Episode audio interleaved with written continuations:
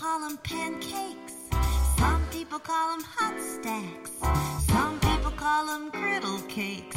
Me, I call them flapjacks. No matter what you call them. Here's a little tip. When they're done on one side, all you gotta do is flip. Making pancakes is easy. You can even use a mix. The tricky part is flipping them over. It takes a lot of practice. Why don't we practice right now? Turn both of your hands palm up, and when I count to three, flip them over so your palms are facing the floor. Ready? Palms up.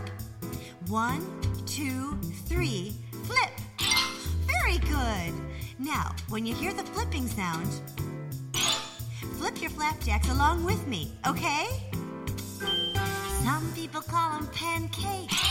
Some people call them hot stacks. Some people call them griddle cakes. Me, I call them flapjacks. No matter what you call them. Here's a little tip. When they're done on one side, all you gotta do is flip. Flipping the flapjacks.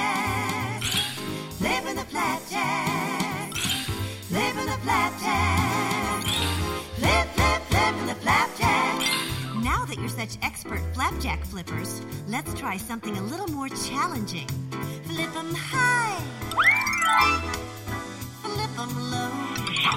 Flip 'em fast. Flip 'em slow. Flip 'em front. Flip 'em back. Now you're flipping the flapjack. Flipping the flapjack. Flip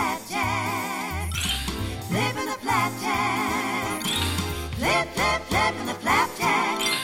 Some people like them golden.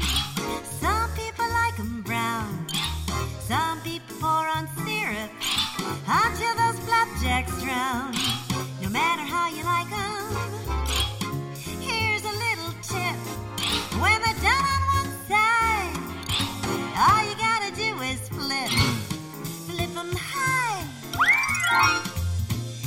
on love.